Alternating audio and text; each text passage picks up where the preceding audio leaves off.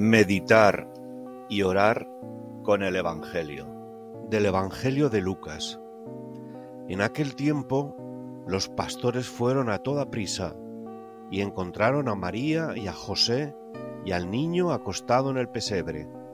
Al verlo, dieron a conocer lo que les habían dicho acerca de aquel niño, y todos los que lo oyeron se maravillaban de lo que los pastores les decían.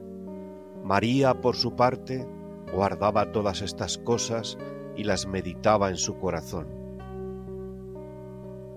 Meditación Con María contemplamos, admirados, el misterio de Dios hecho hombre.